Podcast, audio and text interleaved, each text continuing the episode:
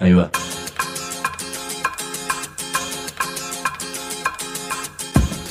La Vaca es una colecta de recursos, es una cooperativa de trabajo, es una página web, un periódico mensual, una editorial, una cátedra, un bar. Es lo que necesitamos crear para ganarnos la vida y perdernos la obediencia de vida. La vaca es comunicación, ida y vuelta. Ahí va. Decimu, no te calles. Decimu, como se te cante, como te salga, como puedas. Decimu para que escuchen los que te dicen, vos no digas ni mu. Ahí va.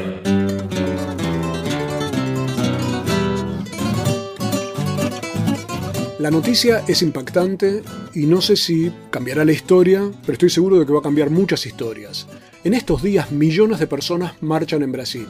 Lograron frenar un aumento de transporte, cuestionan la falta de salud, de educación y de democracia, lograron que el gobierno esté pensando llamar un plebiscito para una reforma constitucional que democratice a la sociedad brasileña, también que se esté planteando un programa nuevo de transporte público y que se considere a la corrupción de los funcionarios, la corrupción de los políticos, un crimen hediondo. Así es como llaman en Brasil a los crímenes comparables a la tortura y a los asesinatos. Y estas millones de personas movilizadas en más de 400 ciudades de Brasil están poniendo de cabeza, además, a la FIFA y a la Copa del Mundo. Reclaman por los gastos enormes mientras les dicen que no hay plata para hospitales y escuelas.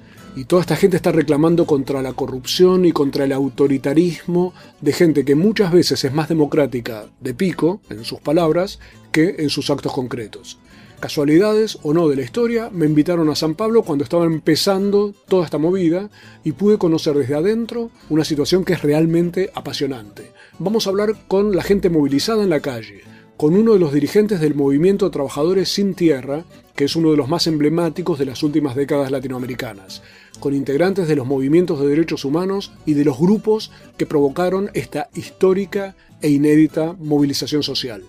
Si no estuviste y querés entender cómo fue el estallido, que no sé si será el más grande del mundo, e, pero en estos días me parece que por ahí le anda, você tem que falar duas palabras. Hay que decir dos palabras. Decimo.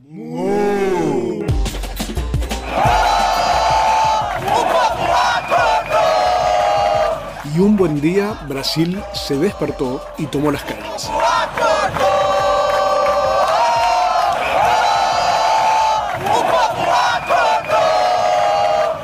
Pueblo despertó, eso era lo que cantaba la gente, y yo tuve el privilegio de estar allí para verlo.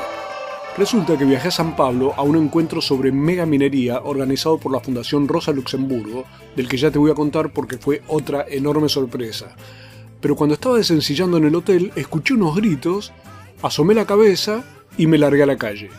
Primero eran unas 10.000 personas que habían sitiado a la prefeitura, la intendencia de San Pablo, y terminaron empujando adentro a la policía, adentro del edificio. En el techo de la intendencia, algo que cualquier argentino va a saber entender, un helicóptero, que al rato se llevó a los funcionarios que estaban allí adentro. Entonces la gente dio media vuelta y se fue para la avenida Paulista, que es la más importante de San Pablo, y al rato eran 30.000. Y al rato nomás eran 50.000 y terminó habiendo algo que hacía mucho tiempo que yo no veía, que era 150.000 personas, 150.001 conmigo, que era el recién llegado, todos marchando pacíficamente por la avenida Paulista. Yo estaba ahí con los ojos más abiertos que Simpson y le pregunté a un muchacho que marchaba al lado mío qué es lo que estaban reclamando. A ver si podemos entender qué es lo que nos dice Heitor. Direitos, educação, saúde, igualdades para todos. Sem, autor, sem o poder autoritário do governo, porque o governo eles não querem saber se se tá bem pro, pro povo ou se tá ruim. Eles querem ganhar dinheiro, eles querem é, lucrar com tudo o que eles fazem para a população. Então isso é errado e a gente sai para rua mesmo para falar porque os, nós estamos reivindicando os nossos direitos, nada, nada mais. La cuestión es así. Resulta que desde hace años hay un movimiento brasileño llamado Pase Libre que busca que el transporte público sea gratuito, o por lo menos que no sea tan caro. El boleto mínimo cuesta 3 reales, que es como si en la Argentina el mínimo costase 10, 12 pesos o más. Las autoridades, astutamente, ¿qué hicieron hace unos días? lo subieron 20 centavos, otra vez sopa. Y fue, como dicen todos los brasileños, la gota que colmó el vaso. Pase Libre salió a la calle el 6 de junio. Ahí también eran 10.000 personas al principio, pero fueron reprimidos además por la policía militar, que son esos grupos antimotines, los tortugas como los tenemos acá, esos guapos que andan con chalecos antibalas, con un cartel blanco que dice choque, o sea, son un grupo de choque y además tienen un cartel que lo aclara. Entonces se llamó a otra marcha, y ya eran el doble porque la gente se empezó a indignar y a enojar con el tema de la represión y llamaron a otra marcha más y ahí ya eran el triple y empezó a salir gente en otras ciudades, en la maravillosa Río de Janeiro, en la ex moderna ciudad de Brasilia, en otra belleza llamada Salvador de Bahía. El lunes 17 de junio ya eran 12 ciudades movilizadas por este tema y la gente iba sumando otros reclamos. El jueves pasado marchó un total de un millón y medio de personas. El viernes 21 ya eran 438 las ciudades, no 12, de 12 a 438 ciudades movilizadas contra el aumento de transporte y como me decía Hito recién, sumando reclamos sobre educación, salud, derechos y apuntándole, créase o al fútbol y al Mundial, a la Copa del Mundo, por los gastos que representa. Melissa, una de las chicas movilizadas ahí en la Avenida Paulista, nos explica lo siguiente. Porque eles investem na Copa do Mundo, no Mundial, e não investem no país, no próprio país, em saúde, em educação. Hay más fútbol que saúde. É. Si una persona tiene un filho enfermo, no hay, no hay hospital. Não tem. Não tem hospital, mas não tem atendimento, não tem médico suficiente. Ella llevaba un cartel, Melissa, que decía, si a tu hijo no lo atienden en el hospital, llévalo al estadio. Y había otro cartel por ahí que decía, Brasil, hay que acordar, hay que despertar.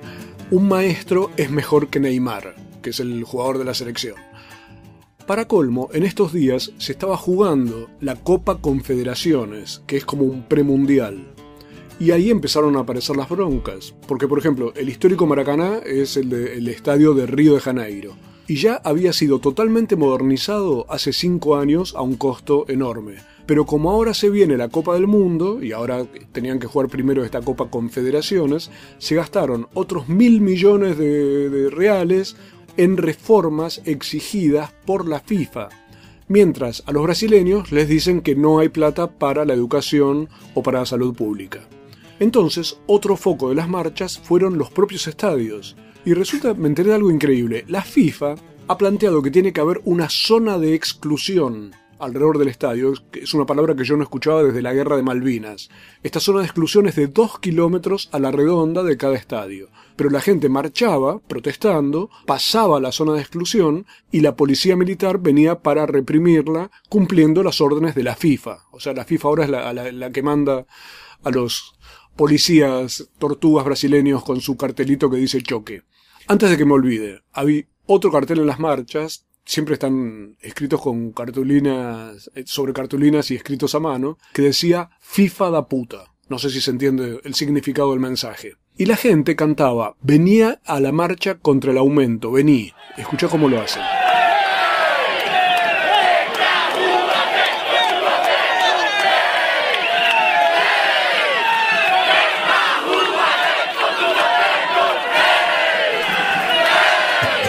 Cantaban esto mirando a los balcones, a los edificios, a las casas, diciendo, venite a la calle contra el aumento, vení. Mi sorpresa era que uno tiene considerado al gobierno brasileño como un gobierno de los progresistas y al pueblo brasileño como un pueblo muy tranquilo políticamente.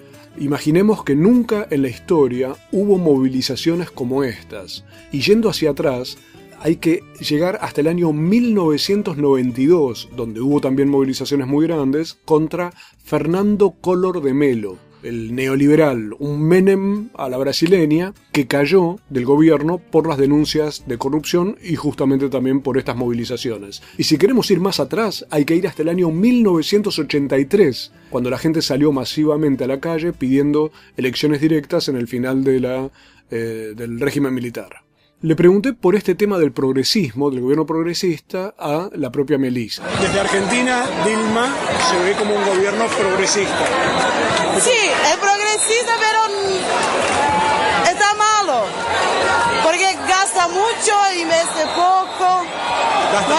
sí, gasta mucho y hay poco investimiento. Eh, el, país no cambió hasta ahora.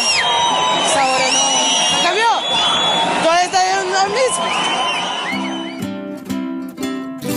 Progresismo malo, esa es una interesante definición. Se gasta mucho, se hace poco y el país no cambió. Yo creo que es un poco injusto porque Brasil en realidad cambió en estos años, porque desde la época en que ganó Lula las elecciones, en el 2003, implementaron por ejemplo el plan Bolsa Familia, que ayudó a que alrededor de 40 millones de personas tuvieran una asistencia que los aleja de la miseria, y hay que entender lo que significa la miseria en Brasil. Estamos hablando de 40 millones de personas, o sea, la población argentina entera con ese plan asistencial. Es la quinta parte de la población brasileña que ya va para los 200 millones de personas en cualquier momento. Además, en todo este periodo, con Lula primero y luego con Dilma, hubo creación de empleo, pero a la vez da la sensación de que las mejoras son vistas como escasas por mucha gente. Claro, la persona recibe el plan social, no se muere de hambre, pero no cambia estructuralmente su situación de pobreza. Es pobre, pero con plan. Y tampoco lo cambia la cuestión de la desigualdad, porque cuando se otorgan mejoras, los sectores eh, para el, para el pueblo, para la sociedad, para toda esta cantidad de gente, los sectores ricos ganan 100 veces más. Es como si dijéramos, le dan 10 veces más al pueblo y 100 veces más se quedan los ricos. Esa desigualdad la gente la comprueba a cada momento. Hay que sumar el tema de la FIFA, la corrupción, la ostentación de riqueza de los sectores altos, que como en San Pablo, por ejemplo, hay mucho tránsito, andan en helicóptero. Y ahí se va teniendo más o menos una noción de cómo están las cosas y por qué esas broncas, sumadas a que en los hospitales no te atienden, las escuelas son un desastre, y es lo que me dijo todo el mundo, lo que reconoce todo el mundo en Brasil, e incluso lo terminó reconociendo la propia presidenta Dilma Rousseff. Pero Melissa, también en medio de la marcha ahí en la Avenida Paulista, me hablaba de un cansancio con respecto a la situación. Sensación, como por decir, eh, como, como si estuviésemos cansados de todo. Porque tenemos derechos, pero no lo respetan. Acá en Brasil nuestros derechos no son respetados. Hay mucha, mucha corrupción. Muchos gastos como que no es necesario, no hay dinero para salud, no hay trabajo para todos, los transportes están un caos. Es por eso que estamos acá. Salud, trabajo, transporte, es por eso que estamos acá. Eso me decían en las calles paulistas. Esa noche, pero más tarde, yo siempre digo, después de la hora del noticiero, volvió la policía militar y hubo represión persiguieron a los manifestantes, algunos de ellos, hubo bombas lacrimógenas. Ahí aprendí una totalmente nueva para mí. Para el gas lacrimógeno lo que es muy bueno es el vinagre empapado en algún pañuelo para poder taparte la cara. Así que las chicas y chicos brasileños hicieron lo siguiente. Varios de ellos usan la máscara del personaje de la película V de Venganza de los hermanos Wachowski, eh, el personaje Anonymous, así lo llamamos, es el personaje que parece un espadachín pero en Brasil, para que la gente supiera cómo cubrirse en caso de gas lacrimógeno, hacían carteles, cartulinas así escritas a mano, que decían V de vinagre. En un ratito vamos a volver para ver cómo pudimos resolver en la marcha el dilema sobre si es mejor Pelé o Maradona. Y vamos a saber también por qué en Brasil se puede hablar de V de victoria. Decimu www.lavaca.org si trabajas en el Estado, municipal, provincial o nacional, sabe que tenés dónde informarte. www.eltrabajadordelestado.org El sitio web de la Asociación Trabajadores del Estado. Noticias, opinión, entrevistas, videos. www.eltrabajadordelestado.org desde 1925, presentes en la defensa de los derechos de los estatales argentinos. Asociación Trabajadores del Estado. Nuestros libros tienen orejas y corazón. Argentina originaria, territorios en resistencia, sin patrón. Escuchan y laten. La Vaca Editora, una red de pensamiento libre que financias vos. La Vaca Editora. Encontralos en las librerías amigas o en www.lavaca.org. El municipio de Morón impulsa la creación de una policía local eficiente, transparente y cercana. Acércate a firmar el petitorio en la UGC de tu barrio. Plan Integral de Seguridad Democrática 5279-3414. Queremos nuestra policía municipal. Municipio de Morón. No soy la persona de tu vida, soy la persona de mi vida. Decimo. Seguimos en este decimú brasileiro, con la histórica e inédita cadena de movilizaciones sociales que empezaron con el rechazo al aumento en el precio del boleto, del boleto mínimo de transporte público. Y desde ahí están provocando una posible reforma constitucional que es el modo con el que el gobierno de Dilma Rousseff intenta contener el reclamo que se fue sumando a ese pedido por el transporte público un reclamo de más democracia, menos corrupción, más salud y educación pública, que no se criminalice a quienes reclaman por estos derechos, que corten con la violencia policial y, nada menos que en Brasil, que aflojen con el tema de la Copa del Mundo, que está generando gastos absurdos, yo diría que obscenos, mientras dicen que no hay plata para hospitales y escuelas. Te voy a poner un ejemplo. El estadio eh, Arena Amazonía va a tener 42.377 localidades tiene restaurantes, estacionamiento subterráneo, un acceso por medio de carril bus y de monorail. Allí va a haber cuatro partidos de la primera fase de la Copa del Mundo, de la FIFA. Se gastaron 300 millones de dólares. Cuando terminen los cuatro partidos, lo que va a volver es el fútbol local, que en Amazonía reúne un promedio de 800 personas por partidos. O sea, un estadio de 42.377 para que vayan 800 personas. Van a sobrar 41.500 localidades. Esperemos que no haya mucha reventa, por lo menos. Que necesita cada día más de envolver más a clase trabajadora. Mas es muy interesante. La gente seguía en la calle, en Río, en Brasilia, en Fortaleza y en San Pablo tuve la posibilidad de ir haciendo amigos en ese congreso sobre minería convocado por la Fundación Rosa Luxemburgo. Eh, va a ser un otro decimú, esa reunión de latinoamericanos hablando sobre el tema megaminero. Pero empecemos ahora con Gabriel Strautman, de Justicia Global, que es una organización de derechos humanos, hablándome sobre el estallido de Brasil. Gabriel es de Río de Janeiro pero además es hijo de un argentino, así que vamos a entenderlo muy sencillamente. Ya llevamos eh, casi dos semanas de protestas, ¿no? Eh, en un primer momento estalla como una, una, una demanda por, eh, o, más bien dicho, una, un rechazo a una, una, subida de tarifa de transporte, ¿no? Que hace que, que los estudiantes fueran a las calles y a protestar por, por ese, en contra de esa suba, ¿no? Pero ahí este, cuando eh, fue como una, una, una, gota que hizo transbordar el, el, agua del vaso, ¿viste? porque ese vaso ya estaba este, lleno de, de, de, problemas, este, diferentes situaciones. Por ejemplo, eh, todo, todos los gastos públicos que, que se hicieron para viabilizar el Mundial de Fútbol, cuando por otro lado hay toda una una política de austeridad fiscal con respecto a los gastos sociales, ¿entendés? salud, educación, este, la infraestructura misma este, de las ciudades. Eh, que, entonces, este, eh, eso va generando un, proceso de, desgaste del gobierno. Un agregado muy importante, que no es menor, es el de la Copa del Mundo, y así lo explica Gabriel. Una cosa importante para, para marcar es que todo eso se lleva a cabo este, en el mismo momento cuando se hace el, el, evento test de la FIFA, la Copa de las Confederaciones. Entonces lo que, lo que pone el país en una vidriera y hace que la presión sea mucho más grande.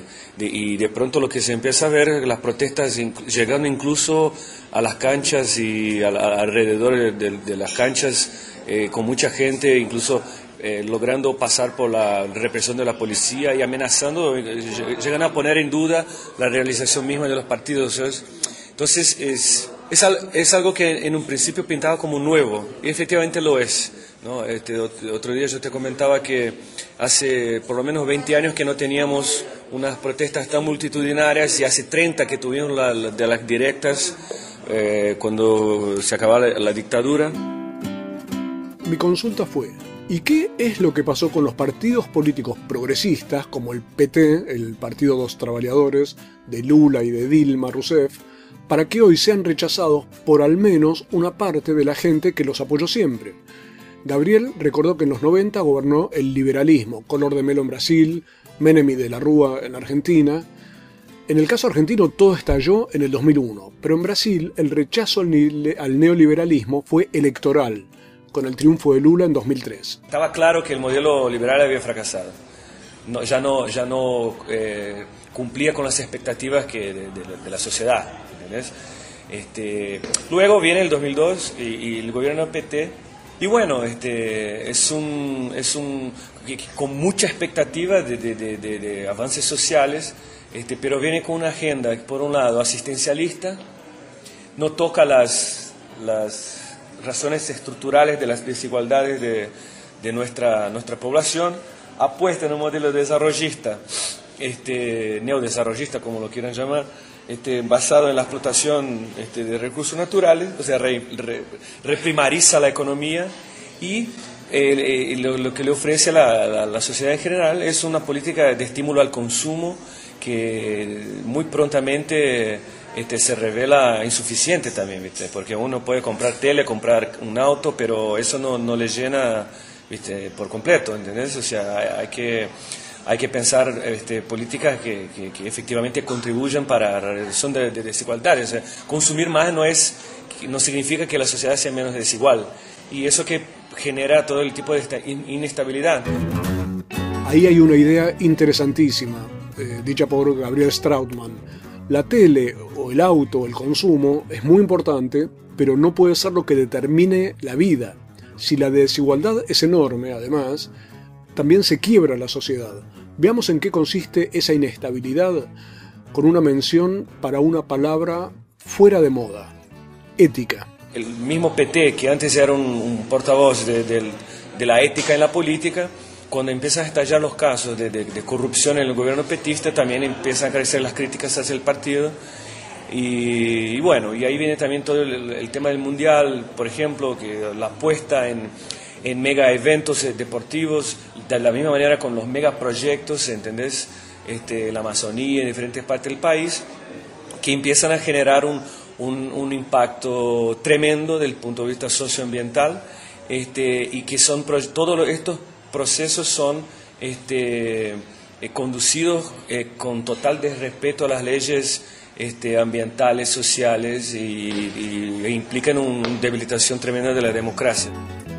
Se entiende perfecto lo que nos decía Gabriel eh, sobre la debilitación de la democracia. Ya vamos a hablar también sobre cómo la derecha y los conservadores y sobre todo las empresas mediáticas empiezan e intentan adueñarse de las movilizaciones. Pero este tema de entenderse o no con la gente a uno lo acompaña todo el tiempo en este tipo de viajes. Cuando estaba en la marcha me puse a hablar con unos señores eh, muy serios de unos 17 años que me decían, como todos, que lo que quieren es vivir mejor, tener más futuro. Cuando les preguntaba los nombres, uno cambió el paradigma, dijo vamos a hacerle preguntas al periodista, y él me hizo la siguiente cuestión, me hizo la siguiente pregunta, que también sirvió para, para que nos entendamos. ¿Cuántos años tenés? Años. Años. 17. 17. 17. Ahí está. ¿Puedo hacer una pregunta? 17. 17. ¿Y, ¿Y tu nombre? Eduardo. Rodrigo. Vinícius. Raj. Alexandre. Posso fazer uma pergunta? Quem é melhor, Pelé ou Maradona? Maradona? Messi.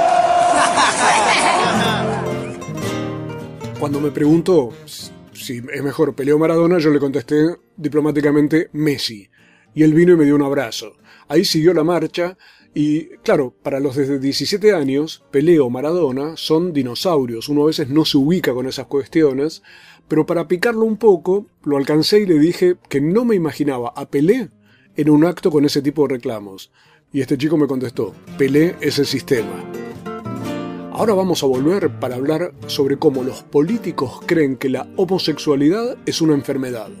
Vamos a hablar con un dirigente del movimiento Sin Tierra. en una especie de exclusiva clase magistral sobre política actual brasileña para Decimu. Y vamos a hablar también con más mujeres y hombres que en Brasil salieron a decir basta para intentar pensar cómo se le puede dar un sentido a lo que está pasando.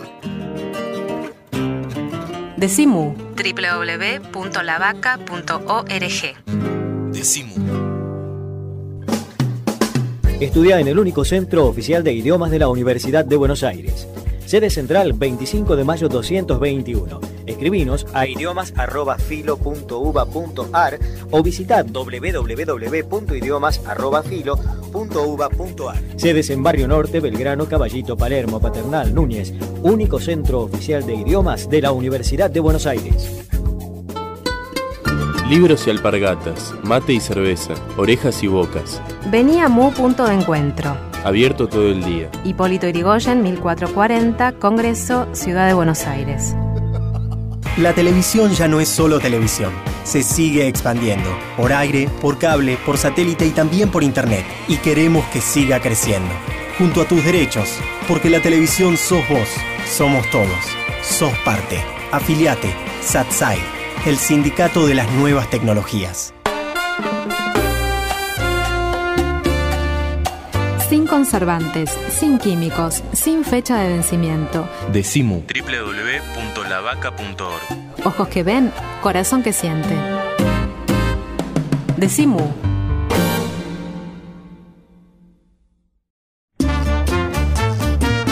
No adivinamos el futuro. Creamos el presente.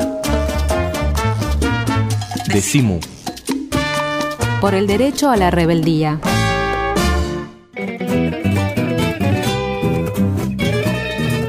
Seguimos en Decimú. Hoy estamos hablando sobre el inesperado levantamiento popular en Brasil que hizo que 438 ciudades vivieran manifestaciones gigantescas contra los aumentos de tarifas de transporte, cosa que se logró, además, porque pudieron detener ese aumento, lo cual contagió más todavía a la gente.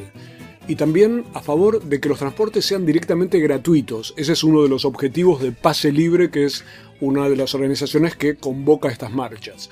Y se fueron sumando otros reclamos con respecto a la educación pública, la salud pública, más democracia, contra los gastos ridículos por la Copa del Mundo 2014 que lleva adelante la FIFA, una entidad que, como es público y notorio, es una entidad con fines de lucro. Ahora te propongo que hagas el esfuerzo de acompañarme en esta charla con Charles Trocate. Charles es dirigente nacional del Movimiento de los Trabajadores Sin Tierra, un nuevo amigo de la vaca y de Decimú, gracias al congreso que organizó en San Pablo la Fundación Rosa Luxemburgo. El, el, MST, el Movimiento Sin Tierra, fue uno de los grandes impulsores y de los que creó las condiciones para que Lula pudiese llegar al gobierno. Pero Lula les dio vuelta la cara. Ahora gobierna Dilma Rousseff y hay estallidos sociales. Sobre toda esta situación nos habla Charles Trocate del Movimiento Sin Tierra. Há duas interpretações. Uma pela direita, de que há um descontentamento com os 10 anos do PT no governo, e eles alegam um conjunto de, de, de, de, de, de malefeitos, de questões dos 10 anos do governo do PT no governo, é, em especial o tema da corrupção, é, uma explosão de corrupção nesse período, e consequentemente a, a, a, o baixo crescimento econômico né, e a, elevação do custo de vida da inflação ah. pela, pela, pela a direita. Ah, e hum, a tentativa de, de, de, de, de lideranças né, políticas de transformar isso numa oposição programática ao governo da Dilma. Né? Tendo os grandes meios de comunicação de massa, ou seja, a, a, os grandes meios de comunicação de massa como é esse instrumento de, de, de, de combate né, a esse atual momento. A ver, hago un pequeño resumen a ver si pescamos todo lo que nos decía Charles.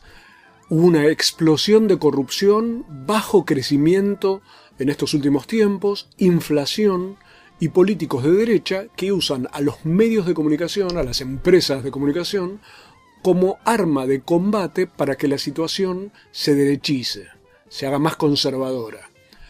Charles me decía que la izquierda partidaria ve que estos movimientos de juventud, como los que está viendo ahora en Brasil, o sea, más espontáneos, tienen vuelo corto. Claro, ahí ya viene un problema, porque quiere decir que los, los partidos de izquierda que plantean esto son los que tienen vuelo largo. Ahí empieza a haber diferencias. Por ese tipo de razonamiento es que la gente le tiene tanto aprecio últimamente a los partidos de izquierda y, y los quiere ver en las marchas.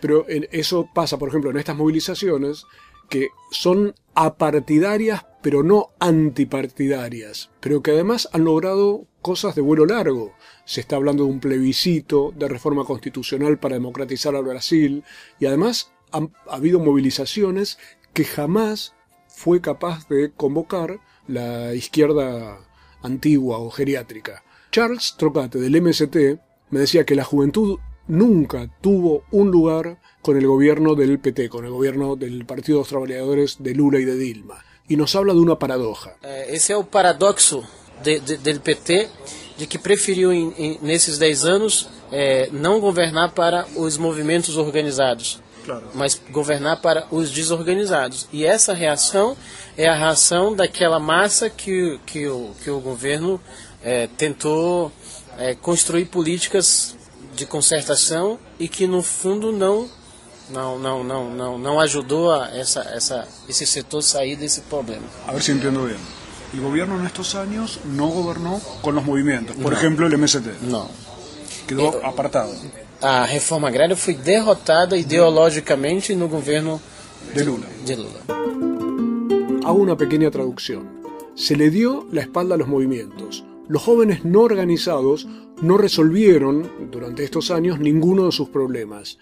Y en lugar de reforma agraria hubo una derrota ideológica por parte de Lula al MST con respecto a la reforma y le metieron duro y parejo a la soja, la deforestación, el apoyo a las corporaciones de los agronegocios, la minería, el petróleo y a reforzar a las burocracias estatales, progres o no progres.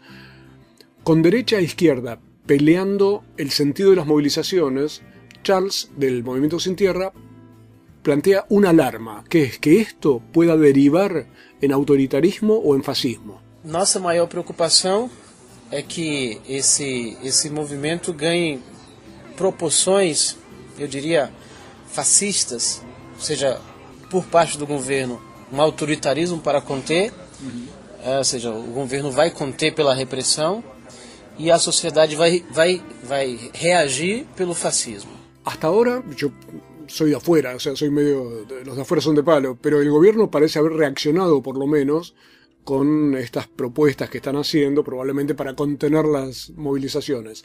Pero la policía militar fue más clara y ya avisó que va a aplicar tolerancia cero a los manifestantes que hagan movilizaciones cerca de los estadios.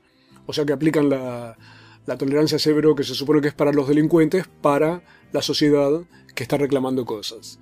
Sobre lo que es la derecha brasileña, te quiero contar un caso que descubrí en las marchas. En todas las movilizaciones hay pancartas de rechazo a una ley que se la llama de cura gay, o sea, justamente para curar a los homosexuales. La ley plantea que la homosexualidad es una enfermedad y que debe facilitarse que los homosexuales sean tratados por psiquiatras y psicólogos. La ley es sostenida por un pastor evangélico llamado Marco Feliciano. Pero este señor Feliciano, para colmo, es diputado. Pero para recontracolmo, ningún humorista hubiera podido imaginarlo, preside la Comisión de Derechos Humanos de la Cámara de Diputados de Brasil, como aliado del PT, del oficialismo progresista. O sea que el progresismo pone al frente del tema de derechos humanos en el Parlamento, a cambio de los votos, obviamente, a un señor que por Twitter ha escrito el amor homosexual genera odio, crimen y rechazo. Y para colmo, escribió lo siguiente, los descendientes africanos son malditos por Noé. O sea que este señor es discriminador, racista, homófobo, y el progresismo lo pone a cargo de la legislación en derechos humanos.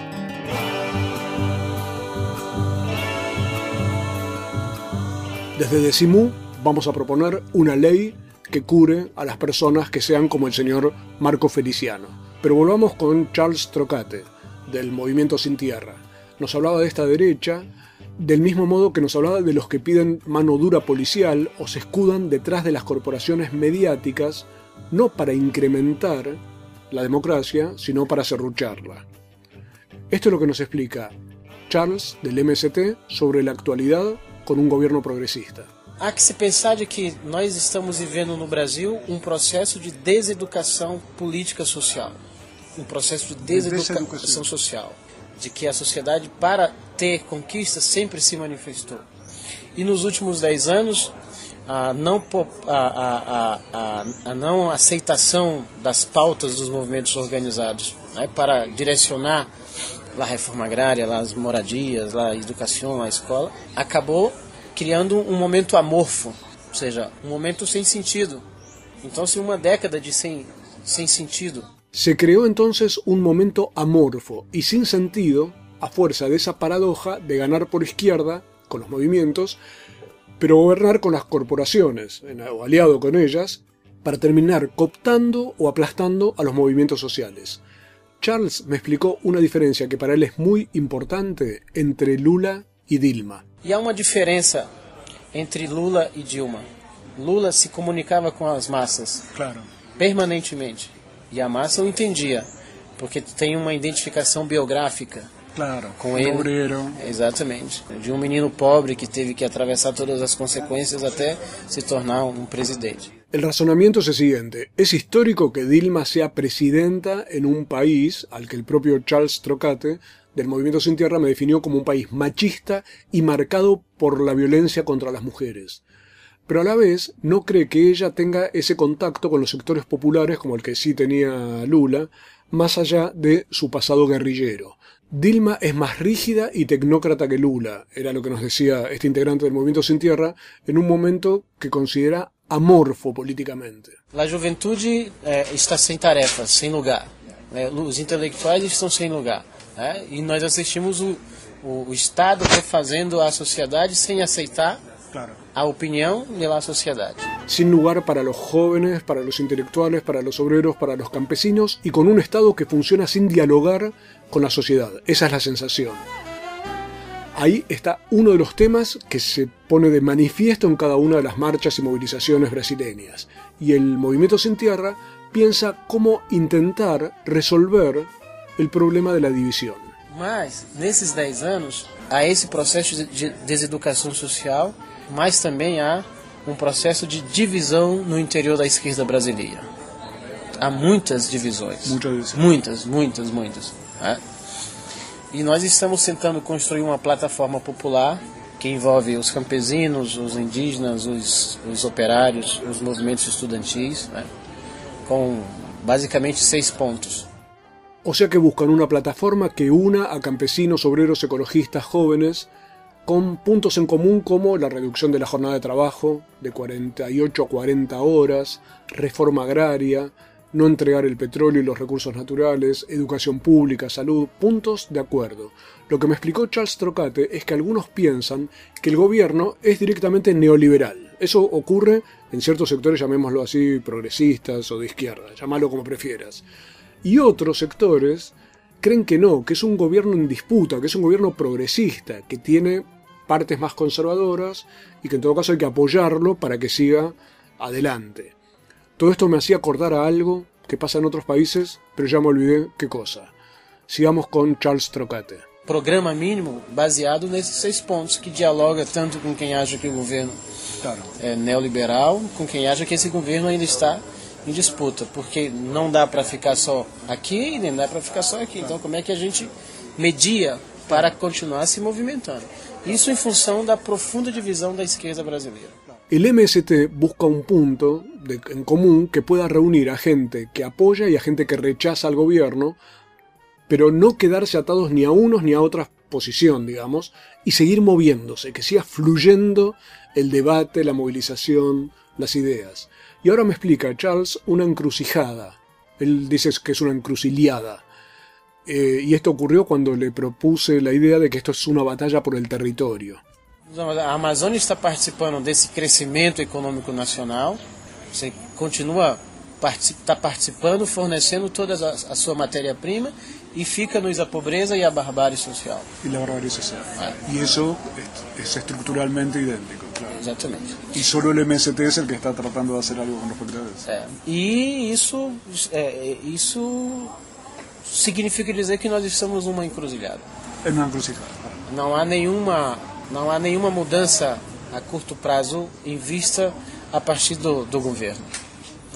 E lá, a reação da sociedade é essa. La encrucijada es que no hay cambios a partir del gobierno.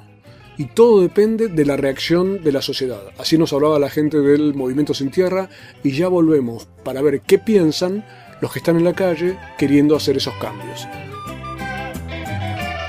Decimu www.lavaca.org. Decimu. El Sindicato de los Trabajadores de las Telecomunicaciones, pluralista, democrático y combativo. Nuestra página web www.foetrabsas.org.ar. Si sos telefónico, sos de Foetra.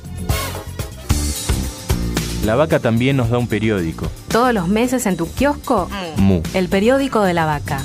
También te lo mandamos a tu casa por correo. Envíanos un mail a infolavaca.yahoo.com.ar. El horizonte, el sol, el aire. Decimu. Creemos en dioses que existen. Decimu.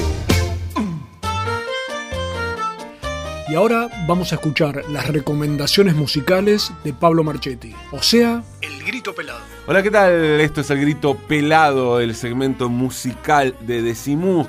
Y vamos a presentar ahora a una orquesta de chicas. Un cuarteto en realidad, digo orquesta porque se llama La Impertinente Señorita Orquesta. Analía Rosenberg en piano, acordeón, arreglos y dirección musical. Daniela Horowitz en voz y guitarra. Soledad Maciel en voz y ukelele. Y Melina Paula Krikiris en violonchelo y bajo fretless. Daniel Horowitz, eh, ex integrante del, grupo Los Amados, pero aparte tiene una particularidad este grupo que cantan en francés. Bueno, por lo menos es ah, la propuesta, esa es la propuesta del disco debut de la impertinente señorita orquesta, un grupo que se formó eh, porque las chicas hicieron una banda, las invitaron a hacer un homenaje a Jacques Brel, el gran cantautor francés, y se pusieron a cantar en francés algunos temas eh, originales en francés, algunos otros, bueno, compuestos especialmente por ellas en francés y algunas cosas como esta rareza que vamos a escuchar.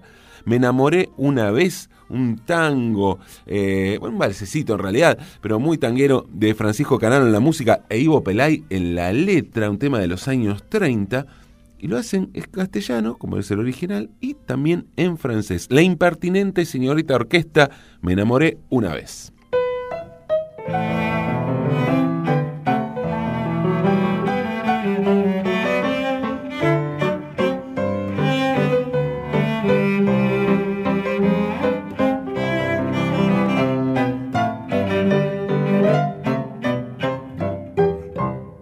Quand j'ai voulu t'adorer, tu n'as pas voulu, tu n'as pas voulu. Et maintenant que tu m'appelles, je te donne pas fondu, je te donne pas fondu. Quand je t'ai offert ma bouche, j'étais comme une mouche, je suis restée à pied. Et maintenant je n'associe, qui veut s'occuper, tu veux que je le laisse. Et maintenant je n'associe, tu veux que je le laisse, mais il n'y a pas de quoi. Cuando quise yo quererte, vos no me quisiste, vos no me quisiste. Y ahora que quieres prenderte, no te doy al piste, no te doy al piste. Cuando loca te seguía y te perseguía, nunca te encontré. Y ahora que yo te he largado, porque me has cansado, me venís buscando. Y ahora que yo te he largado, me venís buscando, pero no hay de qué.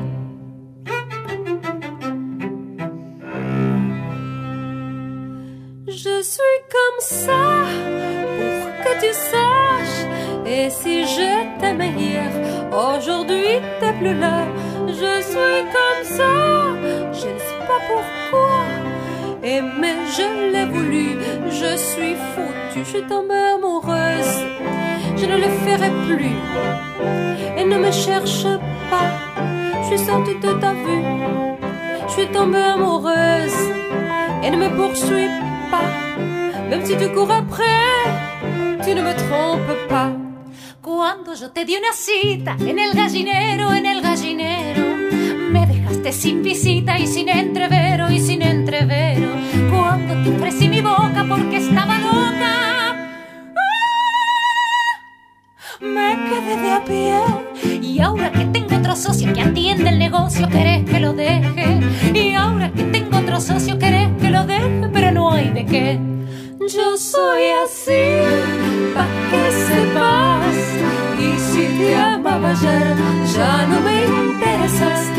Soy así, no sé por qué.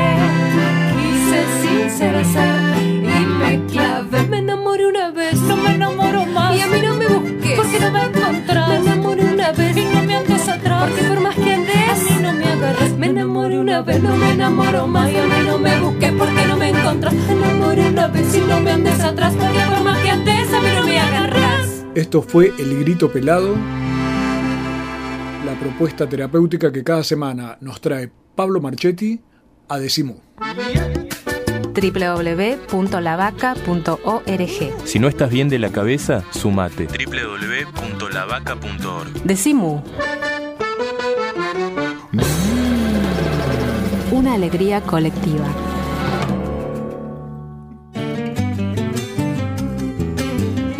Nos queda un ratito de Decimú, un bloque más, el programa que puede volverse a escuchar siempre en www.lavaca.org.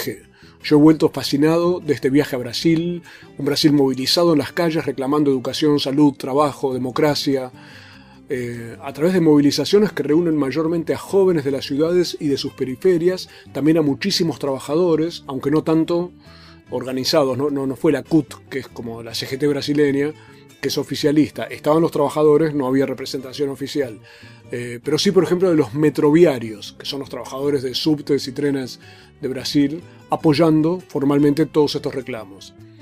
Entre los grupos que encendieron toda la movida está Pase Libre. En la página de internet de Pase Libre y en el Facebook se definen como horizontales, autónomos, o sea, no dependen de un partido político ni de, ni- de nada, es un grupo que se gestiona por sí mismo. Son apartidarios, pero no antipartidarios. Existen desde hace 10 años y tienen toda una estrategia sobre cómo cambiar el transporte urbano a partir de expropiarlo. Yo me imagino que lo podrían manejar cooperativas, por ejemplo, pero ellos están con la idea de introducir la tarifa cero, o sea que se permita el libre flujo de las personas en las ciudades y en las periferias, lo cual haría que funcione mucho más fluidamente también toda la economía. La idea es muy interesante, pero sobre todo desmiente una cosa eh, sobre estas movilizaciones, que sea algo loco, desorganizado, espontáneo o jovencitos. No, esto tiene 10 años y hay toda una idea sobre cómo gestionar las ciudades detrás de movimientos como Pase Libre. Muy cercano a este movimiento es otro movimiento que es Desentorpecendo la Razón. Es una idea de, de trabajo con respecto a chicos en situación de drogadicción, pero funciona como parte de toda esta gran movida autónoma, apartidaria y no antipartidaria, y Julio del Manto, muy cercano a Pase Libre y a Desentorpeciendo la Razón, me describió cómo fueron las primeras movilizaciones de esta etapa ocurridas hace tres semanas. Hubo una primera marcha que hubo unos problemas, hubo una segunda que ya fue, fue una violencia muy fuerte de la policía, un, un compañero nuestro, mi, mi amigo, fue, fue golpeado por ocho policías y fue, se quedó te- detenido por tres días y otras personas detenidas. La, la, manifestación, la, la represión fue muy violenta y Dos, pasado dos días hubo otra manifestación. En, en estos días los principales periódicos de la ciudad pedían sangre en sus páginas, así muy claro, tenemos que retomar las calles, esto no puede más acontecer, estas manifestaciones, no sé. Y la policía, como fue más brutal todavía, golpearon a periodistas, balas de goma en la cara de la gente todo, pero lo interesante es que creo que actúan la policía como en los tiempos de la dictadura, pero se olvidan que no estamos mal en estos tiempos. Tenemos cámaras, tenemos tecnología y todo, todo, todo está siendo grabado, ¿no? Todos los manifestantes, no, no necesitamos más de la prensa, ¿no? Esa frase es tremenda. No necesitamos más a la prensa. Sin contar con el hecho de que la prensa le jugó siempre en contra. Pero claro, filman, graban. Todo esto vos lo podés ver permanentemente en YouTube, en Facebook, y ya pueden difundir y denunciar las cosas sin estar obligadamente pegados a que haya algún periodista o alguna cámara. Un detalle sobre Pase Libre. Piden el pase libre para el acceso a la ciudad, una discusión de la cuestión urbana, de cómo el- el altísimo valor de la pasaje de São Paulo, que es uno de los más altos del mundo, como esto hace que la periferia se quede en la periferia, que las personas no tengan acceso a la cultura, a la ciudad, y como es, es también una forma de, de violencia del Estado, ¿no? de exclusión. Yo nunca había pensado desde esa perspectiva la cuestión, pero estamos hablando de libertad de movimientos, de libertad de aquí o de allá, de libertad de esto, de distintas cosas, pero la gente no puede ir a ningún lado si no tiene dinero para ir incluso de un barrio a otro. Y entonces esa libertad de la que tanto hablamos no existe en la práctica y termina siendo también, en esta visión de los de la gente de pase libre, un tema de exclusión y de violencia estatal. Si no me puedo mover, porque no tengo plata, lo que están proponiendo es democratizar también y, y liberar los movimientos a través del pase libre. Pero Julio, que estudió historia, me hablaba de otro saldo de las manifestaciones. Que mostró también a las personas que, que se puede salir a la calle, que se puede nosotros mismos hacernos nuestra nuestra seguridad, ¿no? No necesitamos de la policía diciendo Claro. cuánto espacio podemos utilizar, sobre todo. Y después también ahora lo muy interesante junto con eso es que mos- eh, mostró a la gente que se puede ganar también, ¿no? Si en la calle se puede conquistar las cosas y no necesitamos de, de las vías institucionales, necesitamos en la calle. Se puede ganar en la calle y además la calle es el lugar en el que hay que ganar. Pero además esto tiene efectos institucionales, porque fíjate que ahora se está hablando de plebiscito, de eh, reforma constitucional, o sea que las instituciones responden a esta demanda eh, que se hace, como bien decía Julio, en la calle. Le comenté a Julio que la gente en las marchas me hablaba de vivir mejor, de tener futuro, incluso me decían no tener, no sentir vergüenza. Esto es muy, muy, muy, muy central, creo también, porque los últimos años las, las movilizaciones de que, urbanas que, que han logrado alguna cosa son las cuestiones de libertades individuales, civiles, las cuestiones homosexuales, las cuestiones de las drogas, del feminismo. Estos son los movimientos que siguen creciendo mientras la izquierda sigue di- bajando en Brasil. Entonces es una cuestión muy importante, sobre todo porque también hay un crecimiento del, del lobby evangélico tradicional acá y una derecha muy conservadora. Entonces está muy acerrado esto y las libertades indivi- individuales son uno de los centros también de la cuestión y de la insatisfacción de la, gente. La manifestación también es por las libertades. Volví a encontrarme con Gabriel Strautmann, nuestro amigo carioca. Nuestra primera charla, que vos ya pudiste escuchar, había sido un día antes. Parecía que había pasado un siglo, con nuevas manifestaciones, nuevas represiones, nuevos triunfos de la gente cantando, saltando y adueñándose de las calles como el territorio en disputa. Eh, Gabriel me habló sobre la incertidumbre con esa eh, intención que tienen los medios de comunicación y los grupos de derecha de colarse en las manifestaciones y de algún modo este, subordinarlas o dirigirlas. Como hubo algunos que pedían incluso juicio político a Dilma, Gabriel me aclaró que con todas sus críticas al gobierno brasileño, eso sería lo peor que podría pasar. Entonces, ¿qué rol es el que existe actualmente para los que quieren una transformación en serio? Esto nos decía un integrante del Movimiento de Derechos Humanos de Brasil, Gabriel Strautmann. Y ahora a nosotros también nos toca, ¿viste? no solamente los partidos de izquierda, pero las organizaciones sociales, los movimientos, eh, están obligados a salir a las calles también a, a- a- a- a dar sentido, a tra- tratar de, de- de construir un sentido para eso, ¿no? una propuesta, porque de todas maneras es importante que la sociedad siga movilizada, ¿entendés? Y que siga participando de, de la política por diferentes medios, incluso por la movilización y la presión en las calles, lo que es fundamental. Pero nos toca ahora, nos toca ese desafío, para, porque para poder llegar a una respuesta que sea importante e interesante para el futuro, nos tocará este, hacer mucho trabajo. Mucho trabajo para encontrar una respuesta interesante para el futuro. Muy buena idea de Gabriel Strautmann. Sí, tenemos que ir a la calle, tenemos que seguir en las calles, pero no, para, no, no con una propuesta violenta, ¿viste? tenemos que llevar a las discusiones políticas y, y tratar de calificar todo el proceso. Tratar de, no sé, pero construir este, un rumbo para el proceso, ¿no? Que no, no, estoy seguro que no es mi rumbo ni de lo- los partidos, o sea, es un rumbo que se, se puede construir ahí, con Se los que están ahí, claro. Por lo que dice Gabriel, el sentido es algo a construir en la propia calle. Es una experiencia que no se sabe qué efectos tendrá sobre la vida brasileña y por lo que significa Brasil, qué efecto tendrá en el resto de Sudamérica todo esto que está ocurriendo. Me decía que al principio estaba contento y con el correr de los días, con estos oportunistas queriendo aprovechar el momento y las movilizaciones, le empezó a crecer la preocupación de la, de de la excitación y de la alegría empieza a crecer también un sentimiento de preocupación. Pero ahí hay que mezclar estos dos sentimientos y hacer el trabajo, porque como te decía antes, ahora nos toca, bueno, tratar de, de construir soluciones, aportar a la construcción de, de caminos hacia esa importante movilización de gente joven. Ahí hay una gran idea de Gabriel Strautmann del Movimiento de Derechos Humanos, Justicia Global, y yo creo que de toda la gente que participa en estas movilizaciones, poder mezclar los sentimientos. Por un lado, la preocupación por los enemigos, pero también la preocupación por hacer las cosas bien y seguir avanzando. Y por el otro lado, el otro sentimiento, la alegría por haber perdido el miedo, por haber recuperado la capacidad de estar juntos en la calle. Entonces, por un lado preocupación y por otro alegría. Mezclemos los sentimientos. No sé de qué modo, pero esta historia en Brasil continuará.